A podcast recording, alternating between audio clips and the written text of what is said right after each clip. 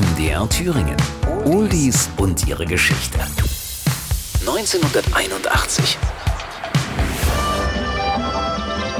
Die neue Comedy-Show Rudis Tagesshow mit Rudi Carell wird erstmals ausgestrahlt und Kim Wilde bringt Cambodia heraus.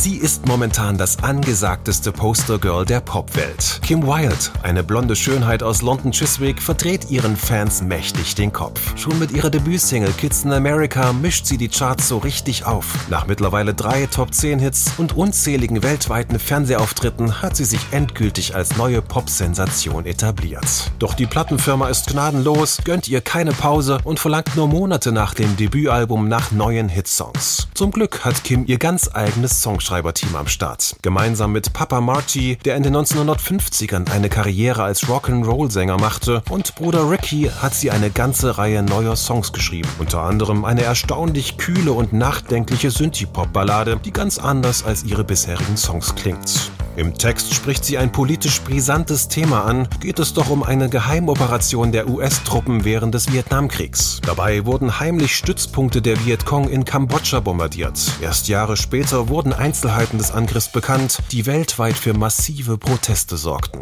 Kim Wilde bescheren die ungewöhnlich ernsten Zeilen einen weiteren Mega-Erfolg. Cambodia. Der Text. Die Zeilen handeln von der Frau eines in Thailand stationierten Air Force-Piloten, der nach Kambodscha fliegen muss und seitdem spurlos verschwunden ist. Seitdem ist ein ganzes Jahr vergangen, ohne dass sie irgendetwas gehört hätte. Ihre einzige Liebe ist draußen im Nebel verschwunden. Papa Marty Wild will den Songtext aber nicht als Politikunterricht verstanden wissen, vielmehr will er auf das von einem Krieg verursachte Leid aufmerksam machen. Coverversionen. Eine völlig andere, eher dance-orientierte Instrumentalfassung stammt von der deutschen Band Scooter.